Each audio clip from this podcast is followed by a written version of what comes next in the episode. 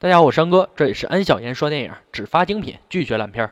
今天安哥给大家讲一部真实故事改编的犯罪剧情片《死于独特》。废话少说，让我们说电影吧。在一场忽明忽暗、黑灯瞎火的唱歌跳舞交流会上，沙哥沙姐在黑暗中隐隐看到了彼此，那样的独特，那样的出众。他们只是无意间看到了对方，就好像找到了彼此多年无法安放的心灵。确认过眼神，是彼此爱的人，在世界的某个角落，也许真的会存在和你一样拥有共同的爱好，无论这个爱好有多独特。两人成了打啵时都自带特效的恋人。他们都有彼此的爱好，除了打扮特殊以外，他们也是正常人。沙哥喜欢画画，沙姐喜欢读书。虽然他们装扮另类，但实打实的却是两个文文艺小青年。有一天，两人在超市买东西，有个小伙子麦克主动上前打招呼，对他们的装扮非常感兴趣，并邀请他俩去公园玩，还说那里有很多小伙伴，他们也想见识一下你们两个独特的装扮。你们在那儿肯定会受欢迎的。两人一想，那就去看一看吧。公园里有两个戴帽子小混混，他们似乎是这里的扛把子。看到沙哥沙姐那么与众不同，就像异种一样。此时，两个小混混的排他性异常强烈。在沙哥沙姐加入一开始，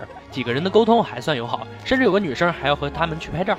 可是两个戴帽子小混混就看不惯他们两个独特的装扮，打算要教训他们一顿。所以戴帽子小伙先挑起事儿，在戴帽小伙一拳打到沙哥鼻子之后，他们发现这个男的也只是看起来吓人，几乎是软包，没有一点攻击力。于是几个人放开手脚，对沙哥可是虐杀式的殴打呀。其他几个都是热血青年，看到这事儿也不想错过，一起上去招呼了沙哥。最后几人打的沙哥躺在地上不能动了才收手。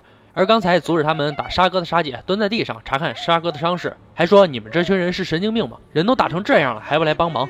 戴帽子的扛把子说：“这里没你事儿，快滚开，可别妨碍我们踢球啊！”两个戴帽子小伙就像得了狂犬病一样，没想到把沙姐也打了一顿。这时候看热闹的青年们感觉事情闹大了，非常可怕，吓得回家找妈妈了。最后也只有麦克留下来打了急救电话，沙哥和沙姐才被送到医院抢救了。此时两人受伤非常严重，而且都昏迷不醒，奄奄一息。在警察调查的时候，发现这个公园监控因为年久失修，没有记录影像资料。警方也只好找到打急救电话的麦克，但是麦克也怕公园扛把子的报复，他说并没有看到是。谁打的沙哥沙姐？警方又一次找到麦克的两个朋友，就是主动和沙哥沙姐合影的那两个人。警方这才获得了当晚案发现场的具体人名单。最后，根据调查才发现，原来这一群人名单中有两个有前科的小混混，正是扛把子小胡子和另一个扛把子长脸哥。警方也迅速抓到这两个人，可是小胡子却死不认账，说那天是隔着老远看着这事儿的。而长脸哥的情况也是一样，虽然承认了，但他说当天喝醉了，只是轻轻打了几拳，还没打着。至于当晚在殴打沙哥沙姐的那些人，他之前也没见过，所以根本就不认识。而此时没有足够的证据，警方知道这两个小混混说谎，也拿他们没有办法。然而一个星期过去了，沙哥醒了过来，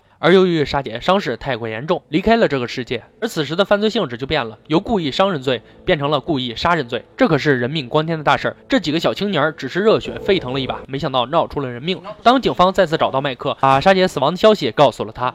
他最终承受不住，终于把那天发生的事情如实说了出来。最后人证物证俱在，两个小混混也在劫难逃。面对小胡子和长脸哥犯了谋杀罪，被判处无期徒刑；其他两个上去踹两脚想占便宜的家伙，被认定故意伤害罪，也被判处了四到五年不等的有期徒刑。恶人终有报，这种对他人不负责任的伤害，不仅不配做人，更没有理由在这个世界上活着。安哥看了豆瓣上的几个评论，比较在理。他们是这样写的：仅仅因为装束与他人不同，就遭到如此厄运打击，死于独特，实际上是死于那些无比狭隘与自己。不同的人之手，人人都在标榜自己，但是如果自己不为常人所理解，那么做自己的代价之高，超乎想象。人们永远害怕自己不理解的东西，为了掩饰自己的害怕，这种情绪往往会被披上仇恨的外衣。可以不用站在少数的一边，但请永远尊重与包容那些与众不同的人们。我是安哥，这里是安小言说电影，喜欢记得点赞、转发、评论哦，也可以微信、微博搜索安小言说电影，观看更多安哥解说。今天就说到这儿吧，我们明天见。